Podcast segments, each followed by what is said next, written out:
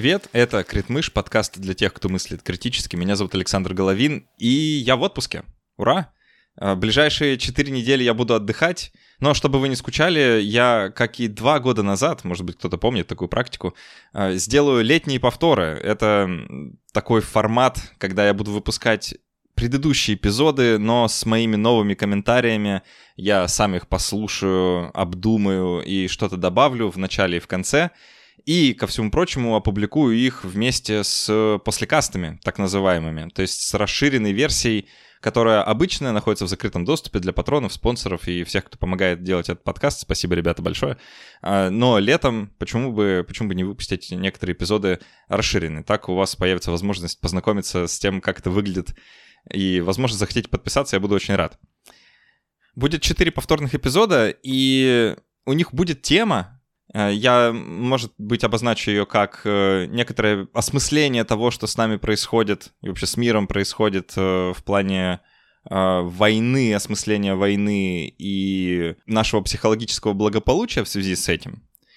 И есть эпизоды, которые, мне кажется, хорошо получились, и они довольно сильно резонируют с тем, что происходит сейчас, несмотря на то, что были записаны задолго до. 2022 года, примерно все в 2021, некоторые в 2022. И первый эпизод, который я хочу поставить на повтор, это эпизод с философом Арсением Куманьковым, который называется «Война никогда не меняется». Этот эпизод был записан в октябре 2021 года, довольно давно, и мы там рассуждаем о том, что такое война, как она изменилась, как изменяется наше восприятие войны и так далее. И это довольно любопытно, учитывая все то, что произошло потом. И есть некоторый вариант как бы отследить, да, чем я сегодня предлагаю заняться, отследить эти изменения. Одно из основных изменений, которое я уловил, когда слушал этот эпизод сейчас, заключается в том, что там мы говорим война и думаем про Великую Отечественную войну, и она как бы предстоит перед нашим взором, то сейчас слово война рождает совсем другие образы, хоть они и созвучны с тем, как мы представляли себе Вторую мировую войну, но через этот новый образ, измененный, мы как бы переосмысляем и ту войну тоже. То есть война вот так концептуально в нашей голове довольно сильно меняется. Эпизод вообще во многом пророческий, особенно в расширенной части, там в послекасте, где мы на вопрос патронов отвечаем, там очень много прям вот таких пророческих вещей про патриотизм и про э, реваншизм, и про разные другие любопытные вещи, так что дослушайте обязательно. Вначале я использую в подкасте мысль Томаса Гоббса про то, что такое естественное состояние человека, да, что вот естественное состояние человека — это война всех против всех. я сейчас не уверен, что я с этой мыслью согласен, просто потому что война она явно появилась... Э, я Арсения про это спрашиваю в эпизоде, он отвечает на этот вопрос. Война явно появилась не так давно. Конечно, люди в там, своем первобытном состоянии или, скажем, еще там 10 тысяч лет назад, они не воевали в привычном нам понимании этого слова. И это важно держать в голове, да, что все-таки война — это не что-то естественное, это не что-то, что люди делают. Люди в целом не то чтобы естественно собираются в большие кучи и идут друг друга убивать, это что-то другое. Ну и тезис в названии — это отсылка к серии игр Fallout, которую я очень люблю, и там каждая часть, или, по крайней мере, те части, которые мне нравятся, они начинались с этой цитаты, да, что война, война никогда не меняется. Но мне кажется, что война, конечно, постоянно меняется. И нам важно отслеживать эти перемены, поэтому передаю слово себе из прошлого и философу Арсению Куманькову. Приятного прослушивания и встретимся с вами в конце эпизода. Арсений, давай приступать к разговору. Я бы хотел начать вот с чего. Есть такая расхожая фраза, кажется, Томас Гоббс это писал в какой-то из своих работ, да, про то, что война — это вообще естественное состояние человека. даже хуже, война всех против всех, да, когда все друг другу враги. Поэтому хочется спросить, а когда война вообще началась? Война, да, нам потребуется, наверное, какое-то определение. Давай как-то ее определим, попробуем наметить. А когда вообще это с человечеством началось? Хорошо, Александр, спасибо сразу за мега сложный вопрос, потому что если мы сейчас попытаемся определить войну, то мы, конечно, скажем, что она появилась э, недавно. Но дело в чем? Потому что я бы сейчас, вот, да, вот в 2021 году определил войну как какой-то масштабный конфликт, э, вооруженный конфликт, естественно, э, который главным образом имеет под собой политические причины. Это особенно сейчас не обязательно, конечно же, означает, что только а, политической а, может быть, какая-то подоплека а, войны. Но в любом случае, мне кажется, что до сих пор это актуально.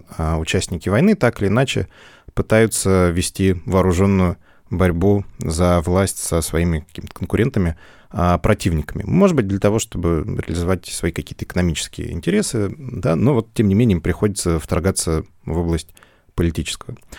А если э, среагировать на первый вопрос, да, когда вот вообще началась война, и действительно Томас Гоббс известен такими фразами, да, как «война всех против всех», он действительно говорит о том, что а, естественное состояние — это как раз такое состояние войны всех людей — там, из того же ряда, что человек человеку волк, да, то есть, ну, в общем-то, в продолжении этой темы. Если мы будем а, искать войну где-то в прошлом, то, очевидно, она не будет а, в какие-то периоды политическим, политической какой-то практикой. Видимо, война, какие-то такие вот агрессивные вооруженные действия, она появилась еще даже до того, как а, появился, собственно, а, человек а, разумный, какие-то вот предки человека уже объединялись в группы и нападали друг на друга. Можно ли это называть войной? Ну, если мы как-то выхватываем именно такой силовой момент э, в войне, да, делаем акцент э, на насилии, то, наверное, да. С другой стороны, мне кажется, что э, сейчас такое определение войны уже не было бы актуальным. Да, это какие-то акции насилия, но не вооруженный конфликт. А, как таковой. Можно же, да, вот увидеть эти э, видеозаписи, там, не знаю, как человекообразные обезьяны, в общем-то, ну, можно сказать, воюют друг с другом, да, вплоть до летальных исходов, то есть э, да. представители одной стаи встречают представителя другой стаи, и там часто все заканчивается дракой, да, с увечьями или э, гибелью кого-то из, э, из них. Э, то есть, ну, это действительно похоже. Похоже, да. Но э, тогда мы, получается, любое насилие должны как-то ассоциировать э, с войной, и не очень понятно тогда, э, что же все-таки э, собой представляет война. Поэтому я бы э, скорее вот пытался э, собрать определение войны как некий такой конструктор да, из нескольких э, значимых элементов. И поэтому здесь есть, конечно же, и насильственная составляющая, а здесь же есть и то, что это ну, какой-то масштабный все-таки конфликт, да, не то, что там какие-то, значит, разбойники в лесу напали, да, как в, в сказке, ограбили. А, ну, очевидно, что это не война, да, хотя насильственная акция. А, и то, что это политический конфликт. Вот если мы посмотрим уже на историю человечества, такую более-менее организованную, социальную, когда, собственно, появляются древние государства, мы, конечно, заметим, что там и а, все неплохо с войной. Ну, в смысле, плохо для человека, потому что он а, активно ее а, практикует и, собственно, во многом развитие да, каких-то таких вот политических форм общежития людей, оно было связано с тем, что людям нужно было организоваться для того, чтобы вести войны, да, для того, чтобы защищаться, или наоборот, как-то они с интересом посматривали на соседей и подумывали, как бы так вот нам за их счет э, разжиться чем-нибудь полезным.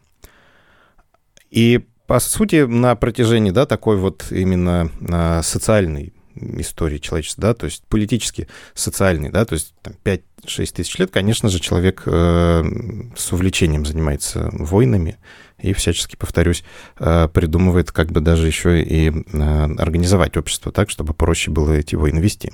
То есть получается, что без того, чтобы было, была политика, а раз есть политика, значит, наверное, есть государство, то а, ну, в каком-то виде организованное, да? Да, при том, что, конечно, и само государство менялось. Ну да, да. А, ну, и, наверное, степень, степень государства тоже, наверное, бывает разная. Да, бывает государство попроще, бывает посложнее. А, но так или иначе, война как бы вот э, некоторое продолжение, что ли, тогда вот этой вот организации. Ты имеешь в виду продолжение государства? Ну, во многом, да. А, ну да, э, продолжение или одна из таких, опять же, практик, по которой мы узнаем государство. Вот у нас есть, э, скажем, там какие-нибудь, э, ну, продолжим этот же пример, разбойничные, разбойничьи банды, они нападают на людей, но не ведут войны, да, они просто вот живут за счет этого, это их какая-то, скорее, может быть, экономическая практика. Или у нас есть более сложные э, организации, государства, которые ведут войну. Причем, кстати, тут ведь, опять же, да, э, если мы обратимся уже там, к философии, да, к древней, то это уже на уровне всяких древних э, текстов хорошо фиксируется. Вот китайский такой был э, мыслитель Мо Цзы. Он как раз на эту тему писал, и причем с таким явным вопрошанием о том, когда же, собственно, человек прекратит вести войну. Он говорит, что вот мы такие вот частные акции насилия, мы их э, очевидным образом запрещаем, мы наказываем такого разбойника, да, за то, что он напал на кого-нибудь. А когда люди организуют в армию и заставляют их, собственно, таким масштабным а, разбоем, насилием и убийствами заниматься, мы их прославляем как э, отважных воинов, которые там защищают свою родину, как-то ей помогают. То есть я бы э, сказал, что война действительно оказывается на протяжении вот нескольких э, тысяч лет одним из одной из наиболее принципиальных важных практик, которыми, а, как которые люди а, занимаются, объединяясь в крупные а, сообщества. Ну, мы их можем для простоты назвать государства, хотя раз уж мы, кстати, начали с Томаса Гоббса, то, наверное, важно сказать, что современное государство, оно как раз вот появляется примерно в те времена, когда Томас Гоббс и живет, да, то есть там 16-17 век. Да, до этого люди ну, не жили в государствах, жили в каких-то других таких политических образованиях, они их по-разному называли. Ну, там, там больше религиозность имела э, больше значения, чем национальность или что-то такое даже. Если мы про средние века говорим, про европейское, конечно же, средневековье, то да. Ну, мы знаем там самые какие-то простые примеры, что римляне жили в республике, да, а, у них не было, ну, как такого слова государства они не использовали а, по отношению к тому политическому сообществу, которое собой представляет греки. Ну, вот то, что, наверное, наиболее известно. Греки жили в полисе тоже, в общем-то, а, в маленьком таком территориальном образовании с таким полноценным участием в политике всех граждан. То есть тоже не совсем то, как современное государство устроено. Ну, если немножко попробовать еще про причины поговорить, э, кратко сказали, да, что для войны есть э, ну, там всякие политические причины. Да, наверное, есть экономические. То есть, ну, можно себе представить, что государство воюет за ресурсы. Наверное, наверное, это имеет место быть. Не знаю, насколько распространено сейчас, но раньше кажется, что это было прям ключевым, да. Ну, там, воюем за место для там, расселения коренных немцев да, по Европе, ну, еще чего-нибудь такого. А, вроде как легитимная такая причина. А, кажется, что эта идея постепенно, ну, как-то не, не, хочешь сказать умирает, да, но как-то преобразуется, потому что вот этот мир, в котором есть конечное число ресурсов, он уже, ну, дает трещину, да, уже ясно, ясно, что мы не играем в игру с нулевой суммой, когда ведем дела с соседом, а еще совсем недавно вроде как не было ясно. И война, вот в таком мире, да, где есть победитель, проигравший, это как бы естественное, э, не знаю, естественное поведение, что ли, да, хочется к ней прибегнуть, потому что это верный способ добиться своего, когда есть э, строго победитель, строго проигравший. А, ну, действительно, можно сказать, что меняется отношение к войне как к такому политическому инструменту. Может быть, в этом смысле мы живем значит, в какую-то такую эпоху начала серьезной трансформации в том, что касается вопроса о каком-то осмыслении войны. В прошлом э, действительно, э, ну, даже вот э, тот пример, который ты привел, нужно сказать, что формально там, в 20-е годы как будто бы ведущие державы договорились что они не будут решать споры между собой при помощи агрессивной войны. Это и привело к большой войне, по большей части, такая Но, политика умиротворения. А, нет, я имел в виду даже э, именно такое вот правовое оформление запрета на агрессивную войну. Мне кажется, э, к большой войне привело скорее э, нежелание повторения э, Первой мировой войны, да, такое вот э, какое-то опасение, ну, парадоксальным образом, боязнь войны сделала войну а, возможной. И это, конечно, такой тоже болезненный вопрос. То есть не, не означает ли это, что все-таки нам а, важно практиковать и продолжать а, войну, и не является ли это таким серьезным каким-то основанием для того, чтобы задуматься о какой-то, ну, не хочется говорить провальности идеи пацифизма, но ее ограниченности. Вот. А, да, дело в том, что ведь э, появился, значит, в конце 20-х годов такой э, правовой документ, э, пакт Бряна Килога, который, в общем-то, все или почти все ведущие державы подписали, в том числе и Советский Союз, а, ну и западные а, державы. И они, вот, в общем-то, наверное, был один из таких первых а, документов, а, в котором было зафиксировано, что развязывание войны — это какое-то такое преступление. И это знаковая веха, поскольку она как раз э, указывает на то, что э, начало меняться такое общее отношение к войне, как именно к э, законному, легитимному инструменту, при помощи которого особенно великие державы могут между собой выяснять отношения. Потому что раньше, конечно, если ты великая держава, у тебя, наоборот, есть э, едва ли не обязанность воевать с кем-нибудь, да, за ресурсы, за то, чтобы, значит, сосед э, не усиливался как-то чрезмерно. Знаешь, э, есть, есть разного рода компьютерные стратегии, где вот нужно как-то брать на себя роль государства и как-то вот делать государственные вещи, да, такие вот а, стратегии, где ты, не знаю, там англичанами или французами играешь. И знаешь, в этих, в этих играх периодически есть такая механика, что люди расстраиваются, если не воевать. Да, ну, очень, вот если ты не воюешь, конечно... то твои подданные, значит, начинают как-то переживать. Типа, а что-то мы давно не воевали, Милорд. Чувствуют слабость твою, да? Э, да, да. Ну, докажи, что король. А, ну вот, э, действительно, примерно так э, и было, пока не случилась Первая мировая война, которая, конечно, стала тяжелейшим испытанием для, ну, в первую очередь, Европы, да, для европейских народов и каким-то таким серьезным, в том числе, я бы сказал, психологическим переломным моментом. А, то есть это серьезная травма, последствия которой потом несколько десятилетий пытались, ну, собственно, все, да, там два с небольшим, два с половиной, даже меньше, да, собственно, два десятилетия до начала Второй мировой войны как пережить.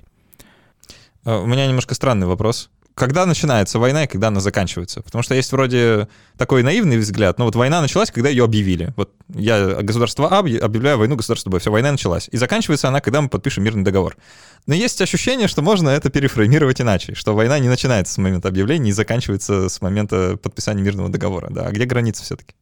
Да, ну это хорошо. На самом деле, мне кажется, для вот э, скажем так, для людей, которые занимаются какими-то разными исследованиями, в том числе войны, будь то историки или там, социологи, или вдруг философы даже, а, они, ну, то есть они могут, конечно, дать какие-то такие вот э, ответы, что называется, из учебника, шаблонные, но, наверное, они как раз будут склонны говорить о том, что у войны есть какое-то там, может быть, несколько десятилетий, если не столетий даже, а предыстории, которые сделали эту войну а, в итоге неизбежной и состоявшейся. И ровно так же, наверное, будут говорить о том, что она продолжилась вот в какой-то другой форме после того, как а, заключается мирное а, соглашение. Действительно, вот раньше было проще в этом смысле, когда там мог выйти какой-нибудь там знаю, князь или царь и зачитать манифест о том, что мы объявляем кому-то войну и, соответственно, подписать мирное соглашение. Но особенно сейчас, вот в эпоху таких э, э, конфликтов, в которые активно включается не только государство, а разного рода э, субъекты меньшего масштаба, не государственные, так называемые субъекты, а здесь вообще сложно говорить о том, как, когда войны начинаются и когда они заканчиваются. И вот мне кажется, что наше будущее, оно будет состоять именно из таких конфликтов. Может быть, вялотекущих, но, с другой стороны, таких войн, которые будет очень сложно закончить. Вот именно, чтобы быть уверенным, что все, да, там пушки зачехлены, а вся там ненависть прошла, мы живем снова мирно. Ну вот, можно даже несколько примеров вспомнить из совсем недавней истории а, довольно близких там, к России стран даже, да, вот э, конфликт Армении с Азербайджаном, да, по поводу Нагорного Карабаха, например, очень, очень хорошо описывает, почему война не, начинает, не начинается с момента там первых выстрелов, да, и не заканчивается, когда пушки зачехлили, как ты сказал. А, ну, там, понятно, что конфликт э, вялотекущий существует супер давно. Настолько давно, что люди, которые в нем сегодня участвуют и воюют, еще не родились тогда, когда этот конфликт уже существовал. То есть это прям такое, не знаю, волна, что ли, да, эхо сквозь эпоху. Да, да, причем уже там сквозь столетия даже, по сути. А люди, да, вот э, могут подпитываться и такими историями, которые уходят корнями в какое-то очень далекое прошлое, к которому они непосредственно есте... просто по естественным причинам не могут а, иметь а, никакого отношения. А, ну, в этом смысле конфликт, да, между Арменией и Азербайджаном, он, ну, не хочется говорить, что он проще, но он может быть в какой-то степени понятен, да, потому что здесь мы видим, что сталкиваются два государства. Большая же часть современных конфликтов — это все-таки э, другие истории, когда внутри государства могут действовать самые разнообразные силы, может быть, вообще никак, э, никакого отношения не имеющие к народам, населяющим данные территории. или, может быть, имеющим а, какие-то не а, чисто политические интересы, да, вот с чего мы начали, а экономические, но для реализации которых им нужно а, поучаствовать в борьбе за власть. И таким образом. Или, наоборот, э, создать э, какую-то ситуацию такую нестабильности, как это зачастую в африканских странах а, происходит, а, которая да, вот, э, в отсутствии, по сути, государства такого вот современного, сильного, да, очень легко, что называется, ловить рыбку в мутной воде, да, зарабатывать там на каких-нибудь там грабежах, похищениях, на черном рынке, в общем, как-то действуем. А, поэтому в этом смысле, да, вот война может быть а, и такой еще и самоцелью для каких-то ее участников. То, то есть война может быть инструментом такой внутренней политики, если хочешь, да? Можно повоевать наружу, чтобы внутри стало поспокойнее. Ну, да, конечно, это тоже... Ну, это вот как твой пример э, из компьютерных игр, да, что там население, значит, волнуется, нужно куда-то канализировать эту энергию, которая а, собирается. Опять же, мы видели такие примеры, не знаю, можно ли у тебя в подкасте об этом говорить? Можно. А, значит, вот э, во время э, событий на Украине, да, когда видно там, что а, часть из э, людей, которые отправилась туда, да, там на воевать на стороне непризнанных республик. Да, это вот люди с каким-то военным опытом, которые просто засиделись, не нашли себя да, которые э, как-то воодушевились, и э, в этом плане, конечно, война э, для них является, может быть, какой-то привычной практикой. Ну, а перед государством, естественно, встает вопрос, да, что делать с такого рода людьми. Да? Это, если их много, то, конечно, это создает проблемы я как раз хочу часть выпуска посвятить, наверное, этим вопросам. Вот э, войне на уровне конкретно, конкретной личности, да, вот такое личностного отношения к войне, потому что здесь очень много всего намешано. И э, так как э, я вырос в постсоветской России, на меня это очень сильное впечатление произвело. Вот это вот именно личная история отношения к войне. Потому что я э, рос, э, слушая истории про Великую Отечественную. Угу. Мои родственники э, там, массово да, в ней участвовали погибали, а, и кто-то там прошел всю войну и вернулся, да, то есть разных историй было много, а, и в том числе всяких трудовых подвигов, да, как это называлось, ветеран труда, да, и все такое. Да-да-да. И я в, я в этом очень много времени провел, и кажется, все это должно было воспитать во мне некоторое чувство, не знаю, патриотизма, героизма. Да, вот это вот э, презумпция, что участие в войне — это нечто благородное, да, эм, особенно если речь об оборонительной войне, да, а, то это воспринимается как, ну, не то что желаемое поведение, а как единственно верное.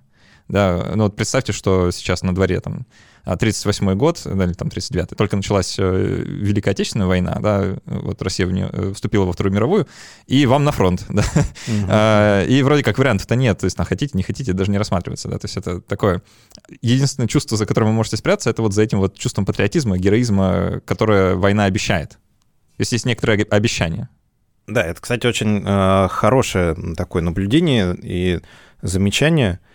Оно нас действительно подводит к такому естественному, мне кажется, для современной России, для современных граждан России, может быть, даже не только России, а всего постсоветского пространства, а, представлению о том, что вот война — это, видимо, что-то такое похожее на Великую Отечественную войну, да, причем вот не полностью на Вторую мировую, а на Великую Отечественную войну.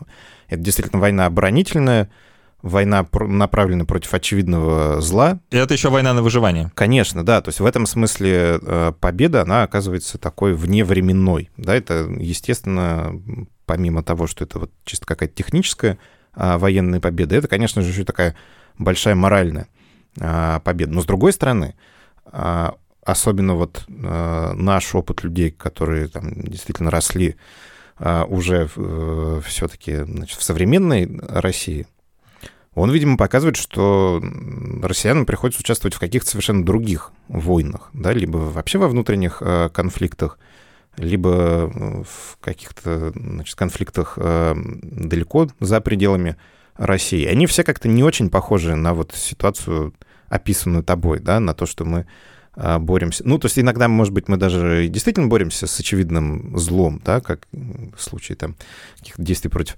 а, запрещенного в России исламского государства. Но в любом случае, да, э, это опыт совершенно другой, да, и ровно так же, по сути, для Советского Союза прошли конфликты, э, в которых участвовали советские военные после 1945 года. Нельзя сказать, что мы как-то чрезмерно там героизируем а, участников каких-нибудь конфликтов в Африке, да, в которых а, Советский Союз принимал участие, значит, оказывая всячески братскую социалистическую помощь.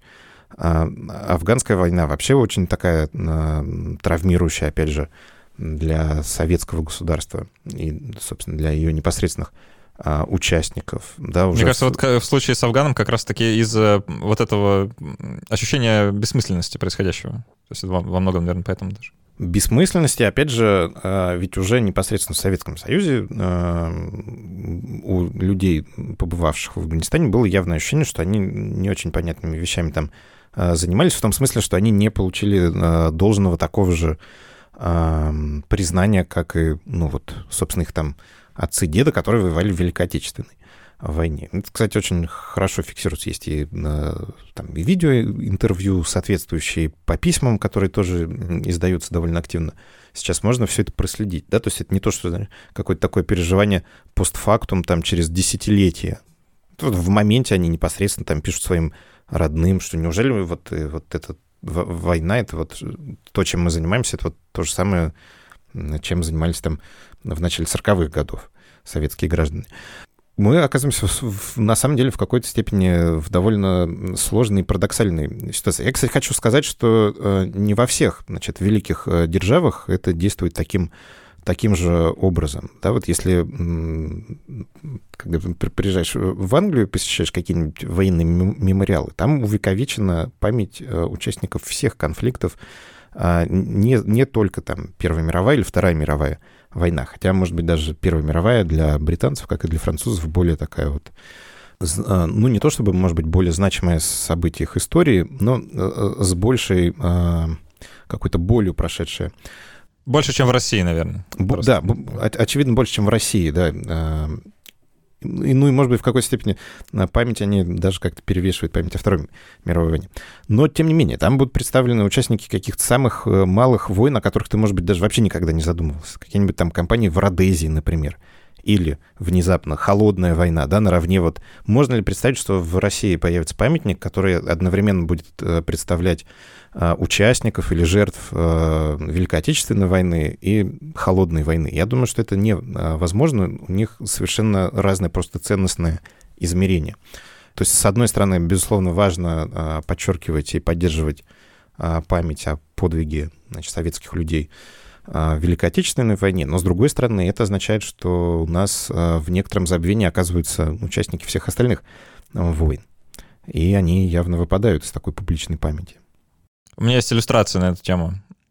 Э, я живу недалеко от улицы Александра Матросова. Э, знаешь, ну, конечно. Может быть, ты знаешь, что такое Александр Матросов? Да, естественно. Да, э, ну, слушай, для меня это не очень естественно. Просто я, я сейчас не знаю, откуда ты знаешь, но э, смысл в чем? Э, Александр Матросов э, это я солдат. С знаю. А, да, ну, видимо, да, история ходит. Э, это солдат. Ему на этой улице стоит э, небольшой памятник в начале ее. Э, и, собственно, чем он знаменит? На одном из домов можно прочитать на табличке, что Александр Матросов в самом начале, по-моему, Великой Отечественной войны прославился тем, что умер а, умер он, э, закрыв э, грудью эм, пулемо- Дот. пулеметное отверстие ну, да. Дота. Угу. Да, то есть он, он лег на пулемет, э, да. если проще. А, собственно, было ему лет 19 на тот момент или 18, ну, совершенно ребенок. Да, по-моему, даже 18. Да, ребенок. А, вот. Э, то есть это ребенок, который умер на войне, и вот э, улица в его честь.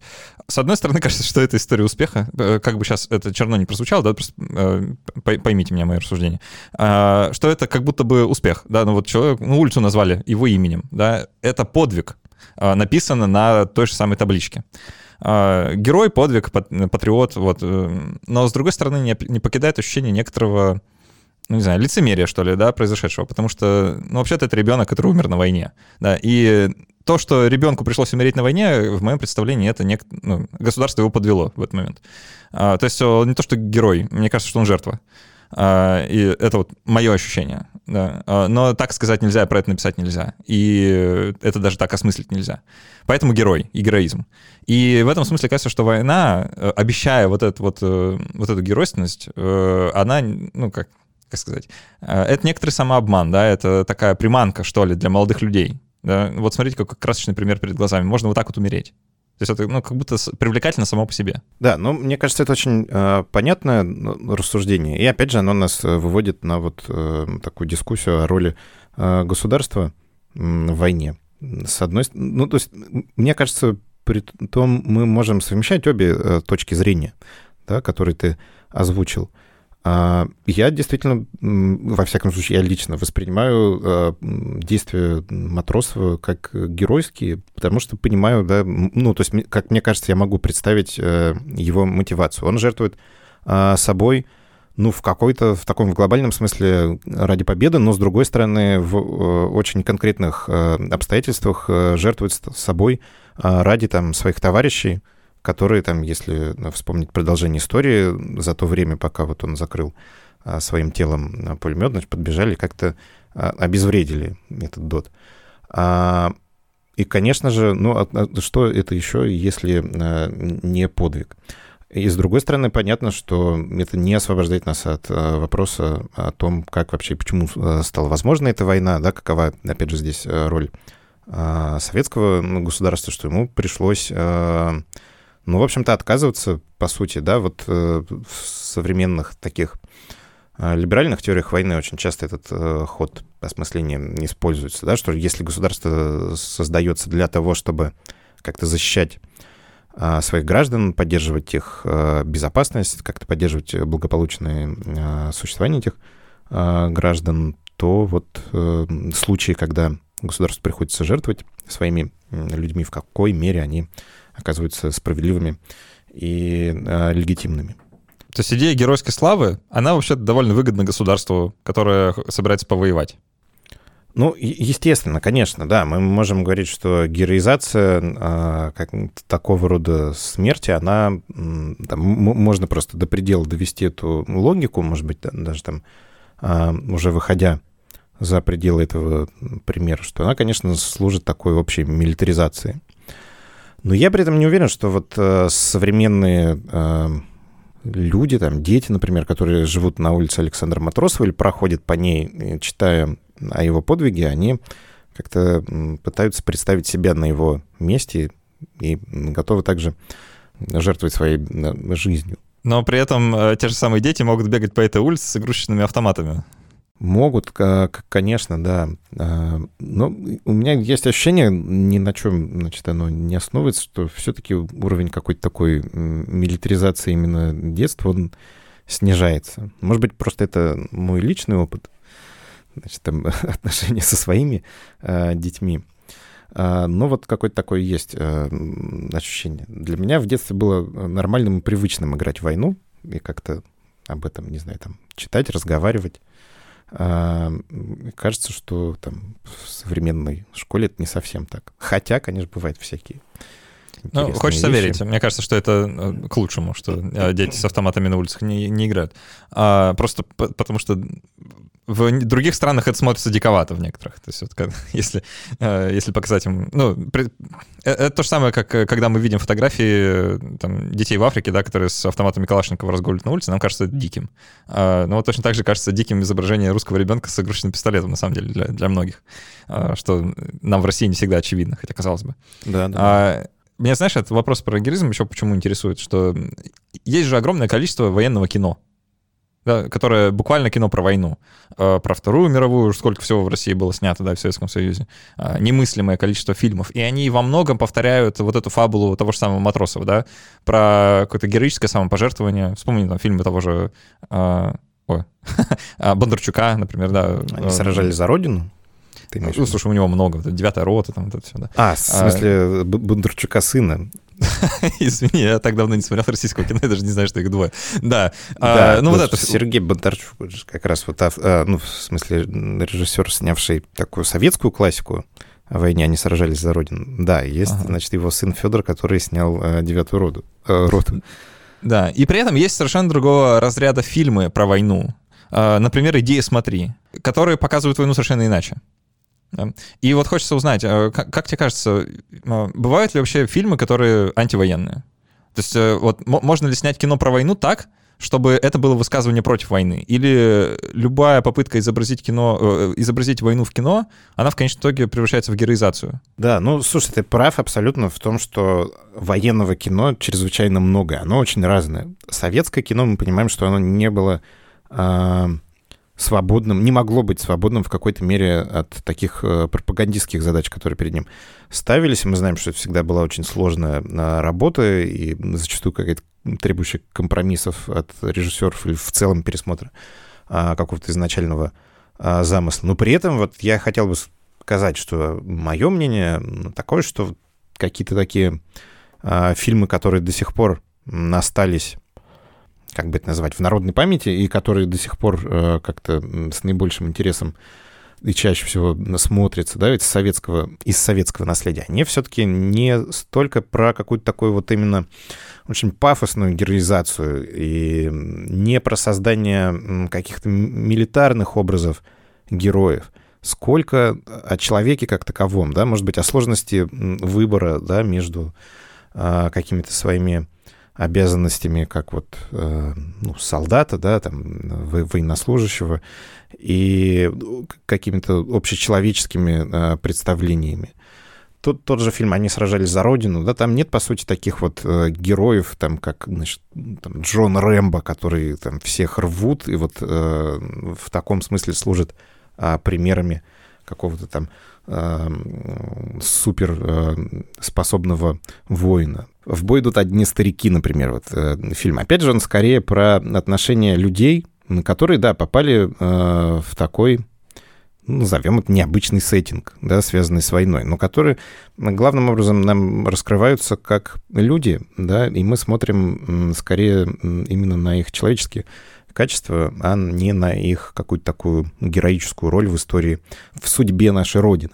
Хотя, безусловно, а, есть кино иного рода. Я вот сейчас так э, быстро, размышляя над твоим вопросом, подумал, что, может быть, даже если мы попытаемся сравнить, то вполне возможно, что в современном российском кино, да, вот а как раз тот пример, который ты, например, э, привел, «Девятая рота», и какие-то более... Современная, это, конечно, с натяжкой, но ладно. Ну, да, там, окей, там не самые современные, но вот, а, а тем более еще более какие-то современные картины, э, там, не знаю, Т-34 и какие-то там несколько картин о Сталинграде. А, вот, может быть, там как раз действительно создается образ э, такого, что ли, супергероя. Не только человека, но и супергероя. Ну, мне кажется, что это довольно, не то что печально, но это э, опасно. То есть вот эта идея, она довольно опасна. Э, если мы это, это размышление похоже на то, что было в голове у людей до Первой мировой войны, мне кажется, да, вот это вот отношение как э, к войне, как э, к такому источнику славы, да, я вернусь домой с орденами, и все меня будут носить на руках э, как там, защитника Родины или добывателя. Ну да, где ресурсов. подчеркнута именно такая вот героика, да, и воинственность, это правда. Или я вот еще вспомнил один замечательный фильм о войне, где войны, собственно, по сути нет, да, «Белорусский вокзал». А, где, опять же, мы узнаем что-то, может быть, даже о тех качествах, которые, а, а, ну, вынужденным образом, да, приобретают эти люди, пройдя опыт военный, да, но которые уже там пронесли с собой, по сути, эту войну на протяжении десятилетий. И которые ну, победили в ней, да, вышли из нее, но в какой-то степени для них она не закончилась. Да, это, опять же, мне кажется, такие очень важные картины, которые могут служить каким-то символом скорее гуманизма, нежели, нежели тому, чтобы как-то поддерживать воинственность. Ну да, все-таки фильмы про Рэмбо уже не так популярны, и мне кажется, это хорошо. Пусть. Да, пусть, Сильвестр пусть Сталлоне уже не тот. Уже не тот, да. А, давай в оставшееся время проговорим немножко действительно про будущее, а, про некоторую эволюцию, которую война э, претерпевает, потому что очевидно, что война несколько изменилась со времен Второй мировой, да, потому что это, говоря война, мы часто мысленно обращаемся именно туда, правда? Да, ну, так вот, и есть, конечно. Такая привычка у нас э, общенациональная. Ну, давай просто попробуем как-то описать, да, что, чтобы у людей в голове новый образ появился. Когда мы думаем, война — это не то, что было во Вторую мировую, а что? Что поменялось? А, а вот что-то новое. Есть даже такое понятие «новые войны». Его придумала британский политический ученый Мэри Калдер. И здесь вот, э, опять же, удивительным образом мы говорим про новые войны, но должны все время как-то возвращаться ко Второй мировой о войне, поскольку э, есть как минимум одна такая, ну или даже две, два важных обстоятельства, связанных э, со Второй мировой войной и с тем, как она была закончена, которые, по сути, предопределили распространение новых войн. Я сейчас чуть позже скажу, э, что это такое. А, так вот, как мы помним, Вторая мировая война, она заканчивается, по сути, э, атомными бомбардировками Хиросимы и Нагасаки.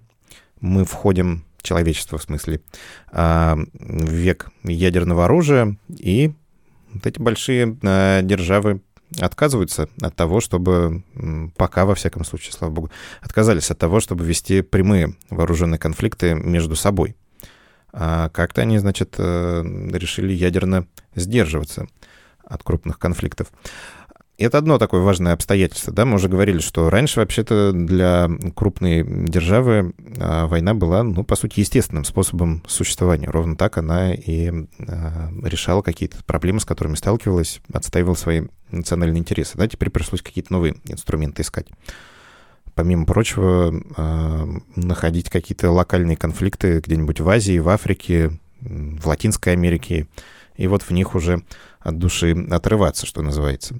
А другое обстоятельство — то, что э, появилась Организация Объединенных Наций. Ну, здесь, э, может быть, роль этой организации несколько более спорная, да, в качестве такого какого-то сдерживателя войны. Но, опять же, да, может быть, э, все-таки важнее, что появилось атомное оружие. Но, тем не менее, ООН хотя бы представляет собой какую-то такую площадку, которая формально должна служить местом разрушения, э, разрешения споров. Не разрушение споров, а разрешение, конечно же. И, собственно, война после этого начинает э, плавно эволюционировать таким образом, что государства между собой а после Второй мировой войны воюют все меньше, а все чаще они воюют либо внутри себя против кого-то, против, условно, каких-нибудь э, повстанцев, против, может быть, каких-то террористических групп, где-нибудь, опять же, да, там в Латинской Америке, в Мексике, к сожалению, актуальны войны между правительственными силами и какими-нибудь там наркомафиями. А, ну, то есть, опять же, да, такой скорее не политический резон уже а здесь какой-то возникает. В общем, мы вступили в такую эпоху малых войн, которые начинаются как какие-то локальные конфликты, но при этом которые все же могут а, привести к тому, что внешние силы начинают к ним, значит, э, как-то подключаться, как это было, например, ну, скажем, в Сирии, наверное, вот самый такой а, пример здесь э, очевидный и ясный. То есть мы сначала увидели волну которая была таких э, протестных движений, которая получила название «Арабская весна», а, мы увидели внутри государственный конфликт, когда правительственные сирийские силы начали сражаться против э, демократической оппозиции, так называемой. И затем постепенно-постепенно, да, все это разрослось в какую-то такую едва ли не мировую, опять же, а, войну. Появилось исламское государство, повторимся, запрещенное а, в Российской Федерации. Туда подключились все крупные игроки, по сути. И вот на таком а, на такой арене изначально очень маленького конфликта возникло одно из серьезнейших а, противостояний вообще 21 века. Количество именно такого рода конфликтов, оно постоянно растет, в то время как количество именно межгосударственных войн постепенно сокращается. Опять же, современная война мельчает в своем масштабе, ну хотя вот сирийская война в этом смысле как раз плохой пример, там серьезные а, потери и масштаб довольно приличный, но все же а, скорее такая а, обычная типичная современная война — это какой-то конфликт низкой интенсивности. Там участвуют не такие большие силы, да, вот, опять же, Вторая мировая война — это что это? Значит, э, вся там западная часть Советского Союза оказывается перерезана буквально там линиями фронтов, окопами от Заполярья до Северного Кавказа. Да, ну это без, без привлечения десятки миллионов людей. Да, конечно. Причем это это преуменьшение даже, наверное. И это при том, если говорить только о людях, которые непосредственно участвуют в боевых действиях, да, ну или, во всяком случае, в армию а, привлечены, а еще там десятки миллионов работают на войну, да, то есть это вот то, что называется тотальная а, война, да, когда, по сути, все государство а, переходит на режим, ну, как бы обслуживания войны. Современная война, повторюсь, это скорее такая малая какая-то форма, а, когда конфликт как-то ведется небольшими группами, небольшими силами, скорее представляет собой, э, ну, опять же, не такое вот столкновение фронтов, не фронтальные какие-то операции масштабные, а мелкие стычки, вылазки, какие-нибудь спецоперации. Может быть, это вообще, если вот вспомнить, например, 99 год и нападение на Югославию, да, то есть это вообще кампания, которая проходит без э, участия или там с минимальным участием наземных сил. Вот это отбомбились, значит, нулевые потери, это еще одна такая важная цель а, современной войны.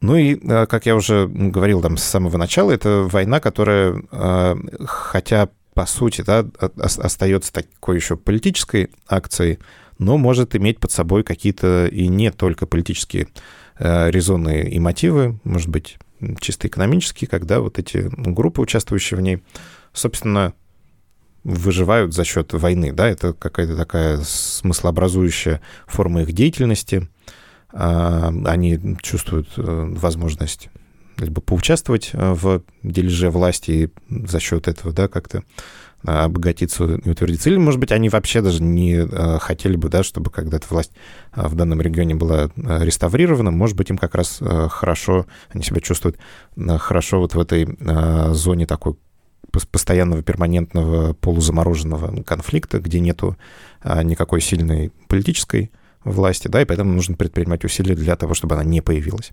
Это создает проблемы, поскольку э, мы, значит, вот, ну, опять же, да, вот если там вспоминать Вторую мировую войну, там было понятно, как ее закончить, да, вам нужно э, разбить врага, ну и дальше, возможно, варианты, да, то есть понятно, что никто не хотел а, подписывать э, мирное э, соглашение уже, ну, чисто теоретически оно могло бы быть, да, ну вот не, не, не будь там всех там обстоятельств и условиях а, Второй мировой войны.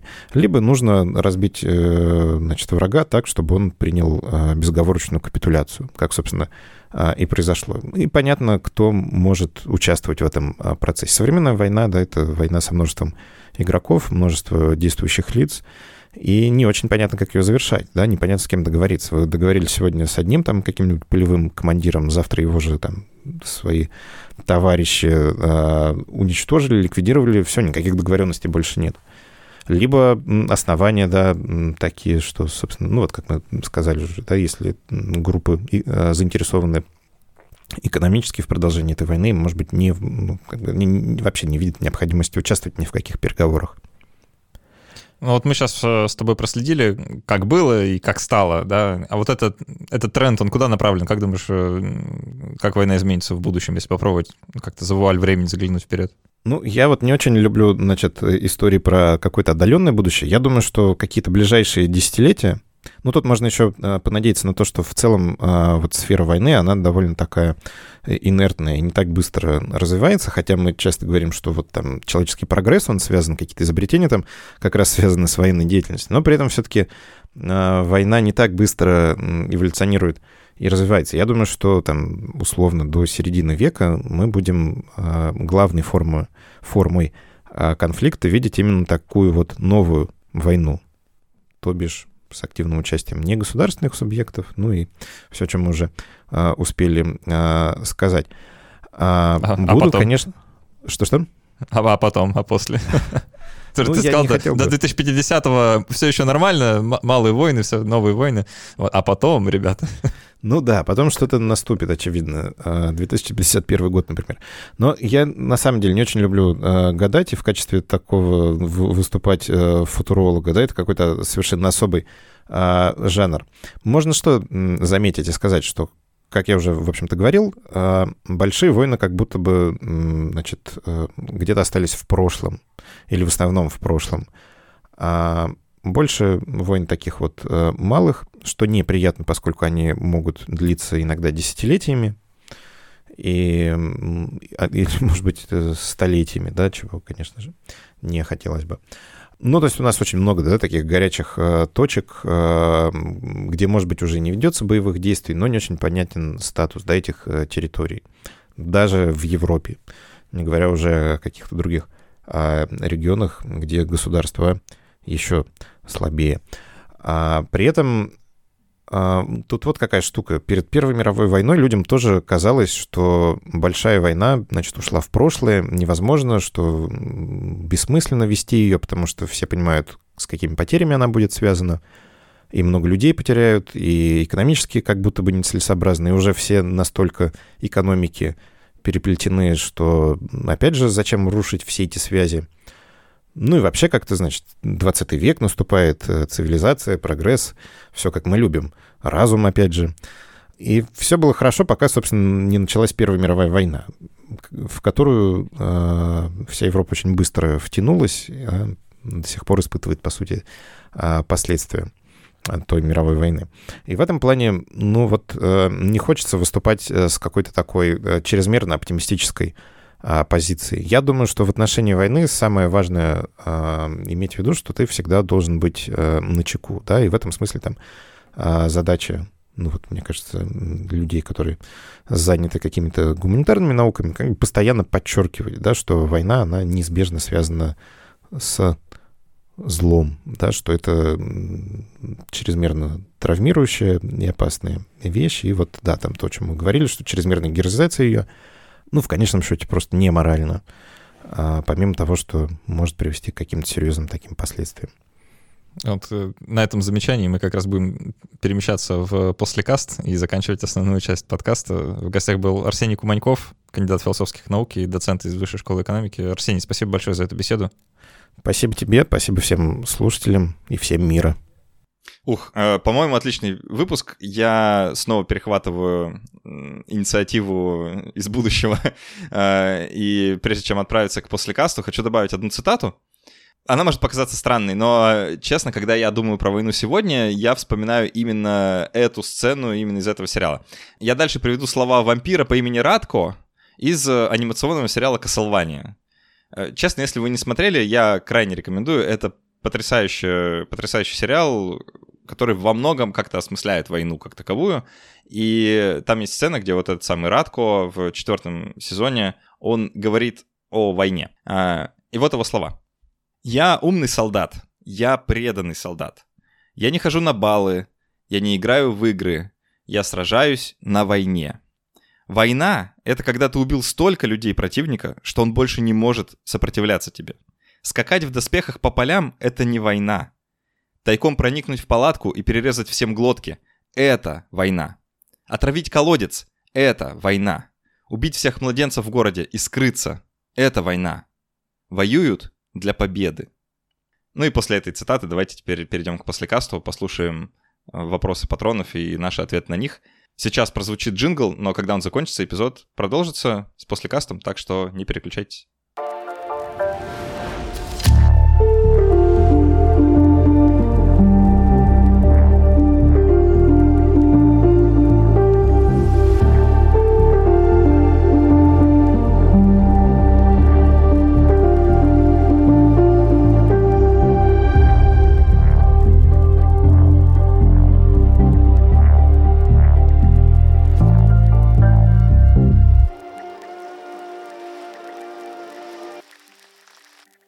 Классно. А, так, я надеюсь, там еще ничего не выключают, потому что мы еще чуть-чуть продолжим.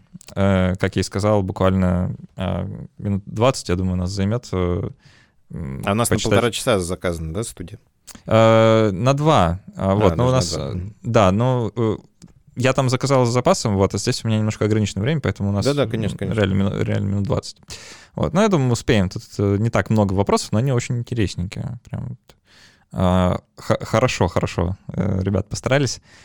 А, Пыш-пыш задает вопрос. Есть ли надежда, что в ближайшие пару тысяч лет мы так и перестанем воевать? Вариант, когда все друг друга поубивают, не рассматриваем. Если да, то куда копать, чтобы приблизить этот момент? Такой вот вопрос э, почти с пацифическим таким э, настроением. Мне нравится. Да, мне тоже очень нравится. Я, безусловно, солидарен вообще с этой э, повесткой. А, куда копать? Ну вот, э, если, если на уровне какой-то шутки отвечать, то есть такая забавная теория, что, значит, э, человек тогда закончит э, воевать, ну, во всяком случае, между собой, когда встретится непосредственно с какой-то внеземной опасностью.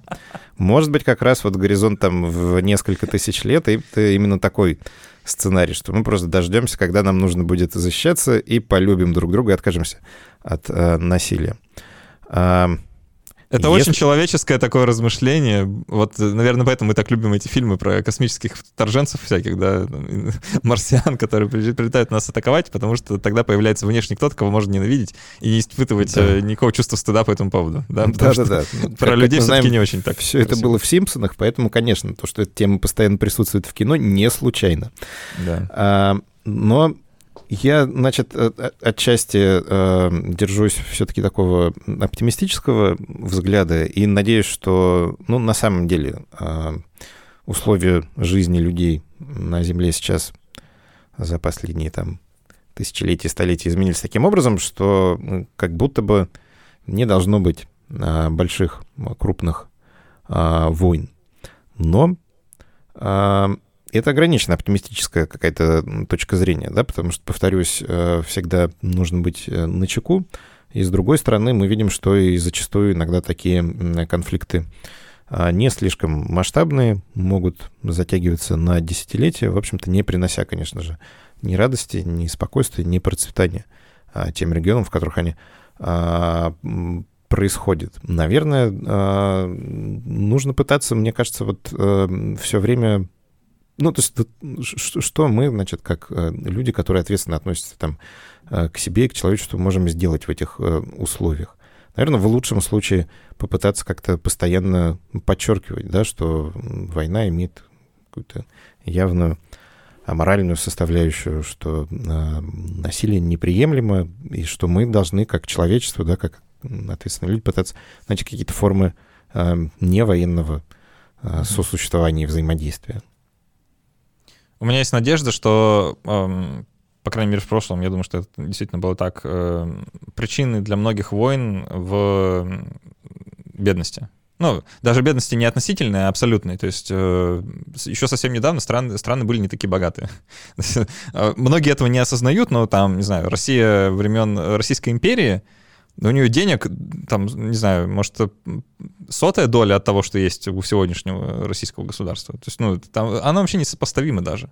И мы сейчас живем настолько лучше, насколько люди вообще никогда не жили. Даже, даже в России, извините, да, за, за Да, эту, это правда. э, прямолинейность. Но э, так или иначе это факт, да, который поражает воображение, если про него начать думать. И, э, Конечно, да, мы не испытываем постоянные голоды, да, Да, что, да. в общем-то, было реальностью еще там 50 лет назад, может быть, чуть Да, больше. да, и, и мне кажется, это важно, потому что когда у тебя перспектива, ты либо идешь во- э, воевать с соседом, либо завтра голодная смерть, то здесь выбор довольно очевиден, в принципе, да. Я да, думаю, это очень хорошее замечание. То есть, э, на протяжении почти, опять же, вот всей э, известной нам истории человечества война была именно что выгоднее, Да. чем какие-то другие, да, чем, в конце концов, просто решение отказаться от того, чтобы напасть на соседа.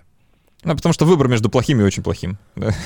Ну, по сути, да, да. Вот как раз такое э, гопсианское рассуждение, с которого Да. основная часть подкаста начиналась, да, что человек, когда он, значит, э, сам по себе решает вопрос о выживании, ему, видимо, легко принять а, точку зрения, что напасть на соседа — это выгодно.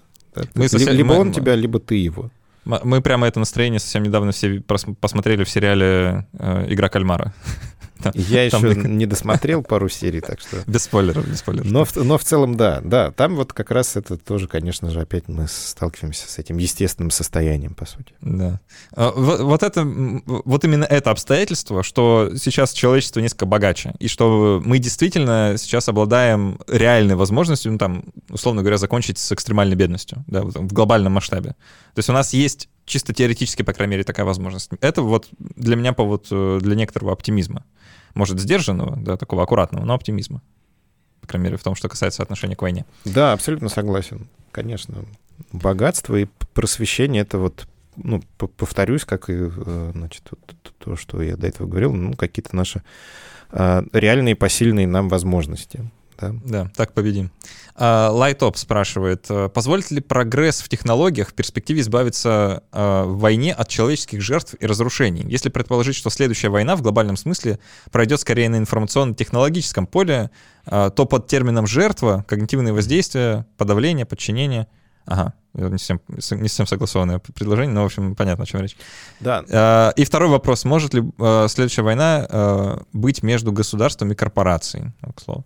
А, давай сначала про первый. Я попробую его еще раз сформулировать, да, про ну, я думаю, что роль технологий в человеческих жертвах. Войне. Да, но тут ведь, э, э, то есть вопрос начинался, мне кажется, таким образом, что не увидим ли мы вскоре вообще войну без жертв, а потом все-таки а, вышел на тему, что даже, скажем, там, условно, информационная война или кибервойна может приводить к ну, жертвам, пусть даже это не будет э, связано с убийством, но какие-то, скажем, психологические жертвы, да, или какие-то еще там, а, не знаю, там, ну, когда, может быть, человек лишается каких-то своих способностей, но не будучи, значит, а, пораженным каким-то огнестрельным оружием, а будучи пораженным оружием психологического воздействия, что-нибудь такое вот. Здесь вот какая штука. То есть, с одной стороны, конечно, мы сейчас все свидетели какого-то серьезного такого технического бума, и новые виды самые разнообразные, опять же, фантастические, да, все, что мы видели в фильмах а, оружие, оно становится уже вполне реальным. А, в первую очередь, может быть, это касается различных роботизированных систем. Во вторую очередь, как раз вот вопросов а, такого кибероружия а все-таки нужно иметь в виду, что пока это вооружение применяется ну, таким максимально несимметричным, асимметричным образом. То есть о чем э, речь идет, да, и какой обычно э, сценарий вот там, да, использования того же робота. Э, обычно почему-то при этом говорят, говорят о том, что это американская армия его использует. А поэтому оператор этого дрона, он сидит, робот там где-нибудь э, значит, в Неваде, в какой-нибудь пустыне, и управляет э, роботом, дроном, который находится где-нибудь, скажем, э, в Центральной Азии. Может быть, в Афганистане или в Пакистане. Но в любом случае, да, это оружие, э, которое позволяет спасти жизнь вот этого оператора, но которое направлено прямо физически против каких-то очень конкретных живых людей, у которых, соответственно, нет средств все-таки использования таких серьезных роботов, особенно дронов, беспилотников, да, но требует серьезной инфраструктуры. И я думаю, что вот именно э, если говорить о каких-то перспективах там ближайших десятилетий, мы так и увидим, что просто высокотехнологичное оружие будет применяться против э, ну, каких-то таких традиционных армий.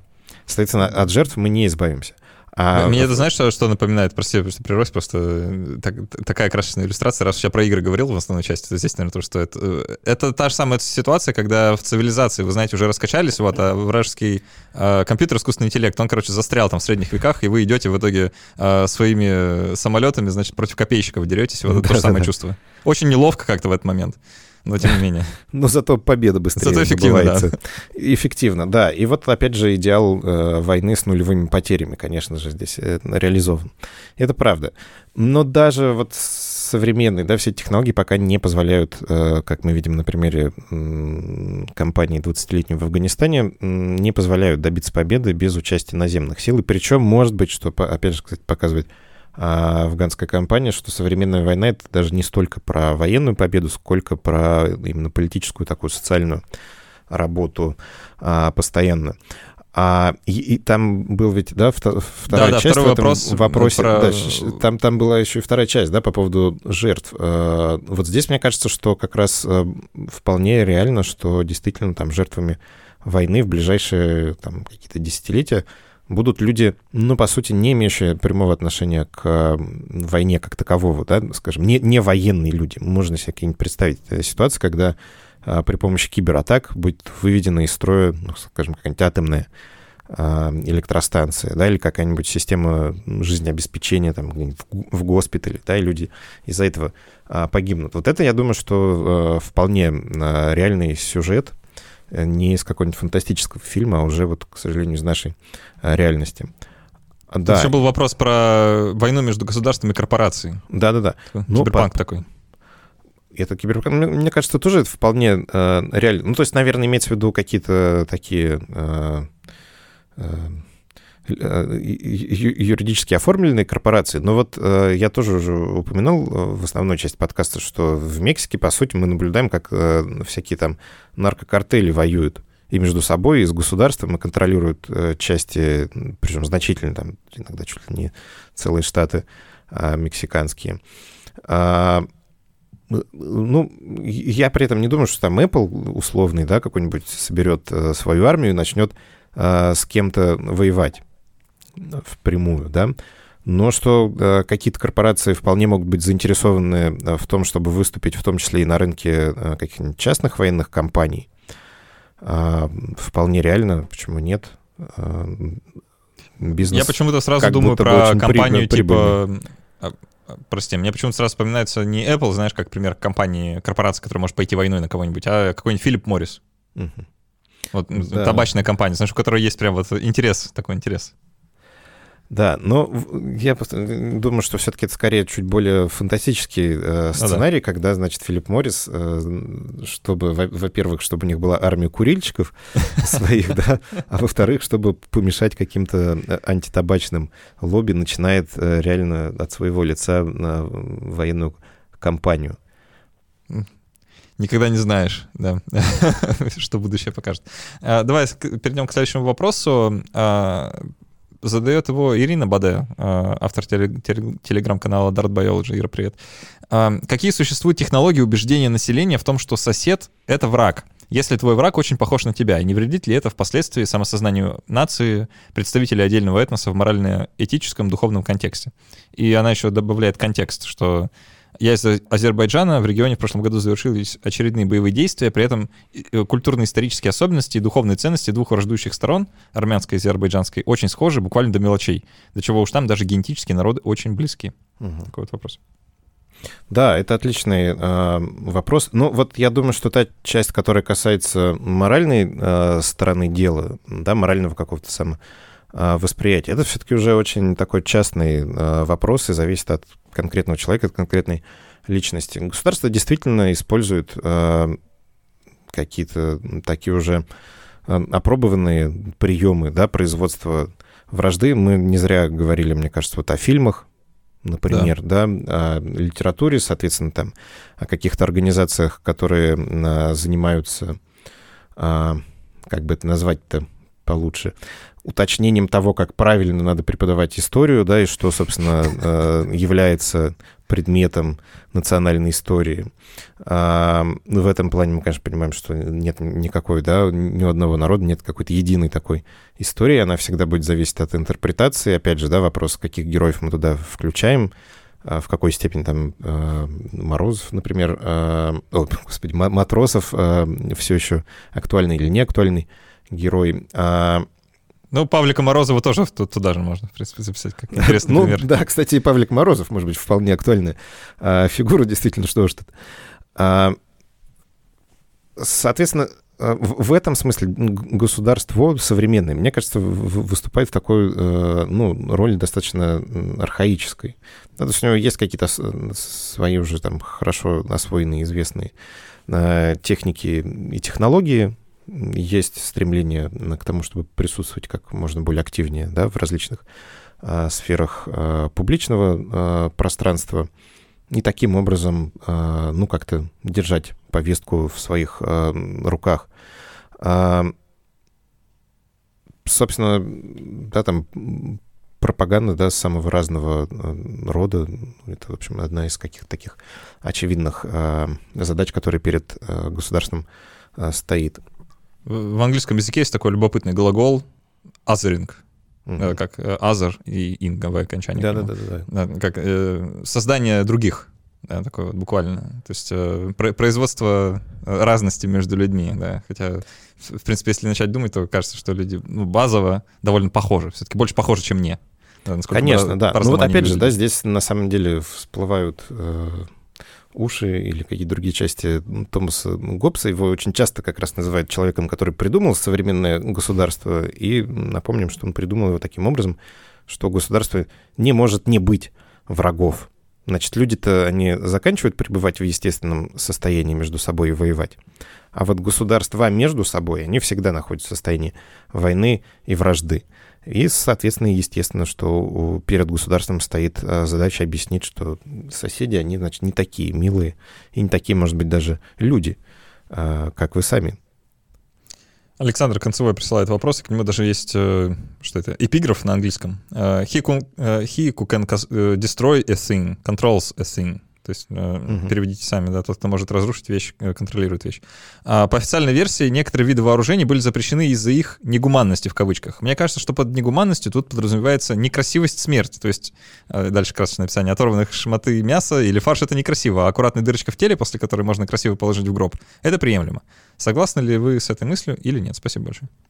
Вопрос. Ну, я думаю, что я не совсем согласен, потому что эта проблема, ну, видимо, такого рода, что когда, значит, э, государству нужно привозить, извините за эту печальную такую, но очевидную сторону войны э, тему, а когда государство получает эти гробы, конечно, наверное, э, оно заинтересовано в том, чтобы люди... Содержимое которые... было аккуратным. А, да, спасибо, что ты, значит, так емко выразил это, чтобы содержание, содержимое было аккуратно. Ну, не думаю, что оно беспокоится о том, а, в каком виде получает гробы противник.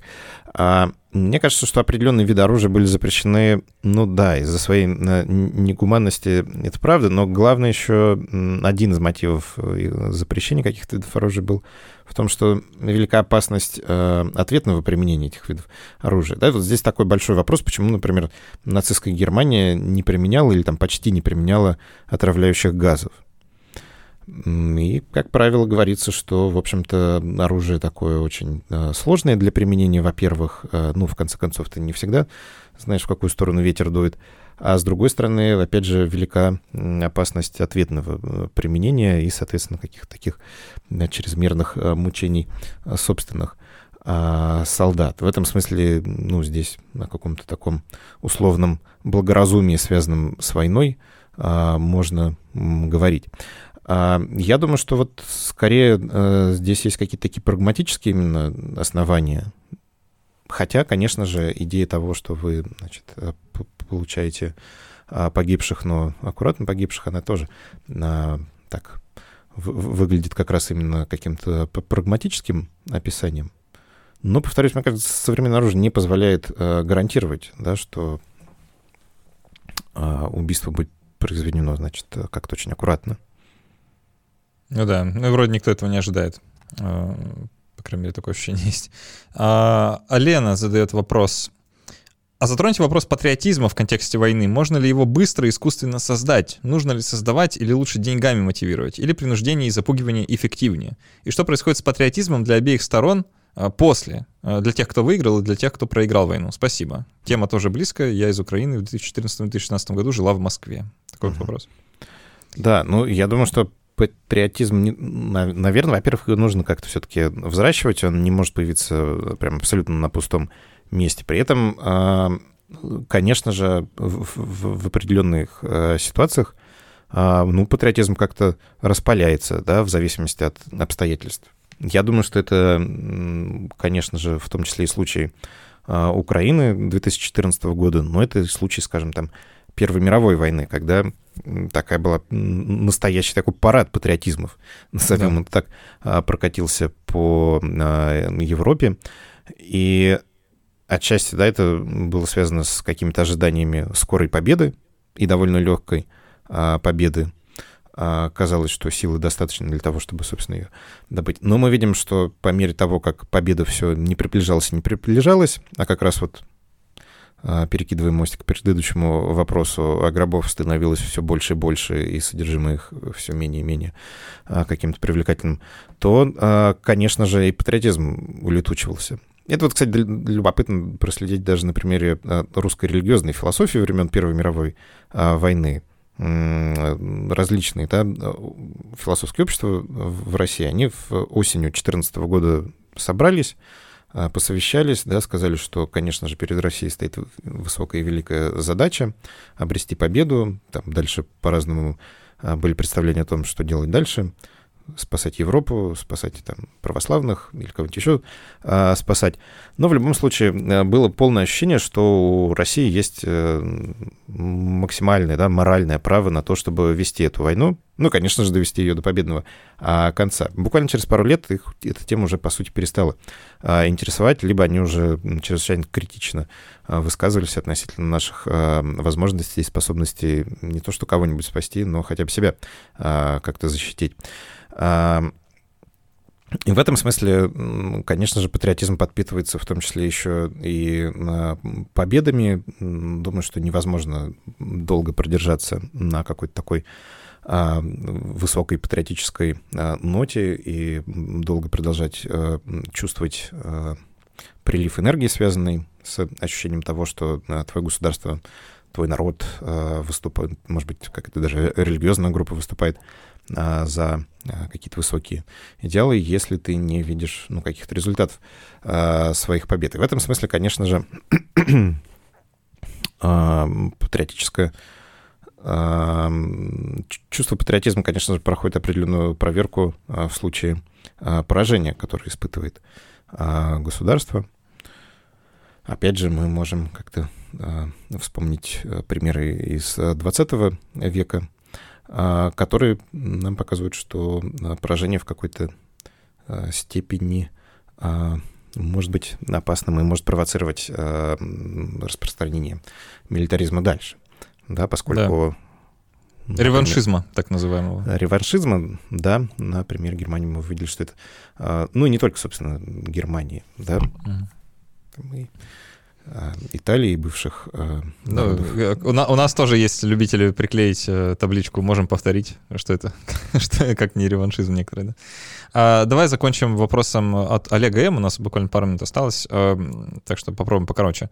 Гибридная война, которую ведет Россия в ряде стран, это будущие типы войны или что-то переходное? Вот мы словосочетание не, не употребляли «гибридная война», да? А, ну, все в то же самое размышление про то, что война как-то изменилась. Ну вот гибридная война, э, такое выражение, оно относительно недавно появилось на самом деле, но оно описывает э, явление какое-то очень э, известное, понятное и простое, да, когда государство использует не только военные практики для того, чтобы, а, собственно, а, вести войну, да, реализовывать свои какие-то, в том числе там и силовые а, амбиции.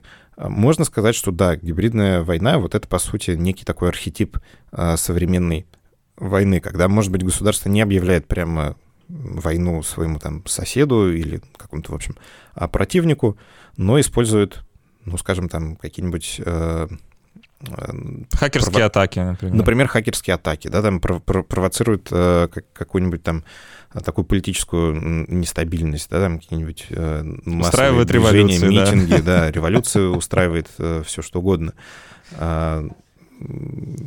Это очевидно, да, что вот в условиях, когда большая война не получается по каким-то разным а, причинам, нужно как-то выкручиваться. Гибридная война — это как раз именно такой способ выкрутиться а, в этих обстоятельствах.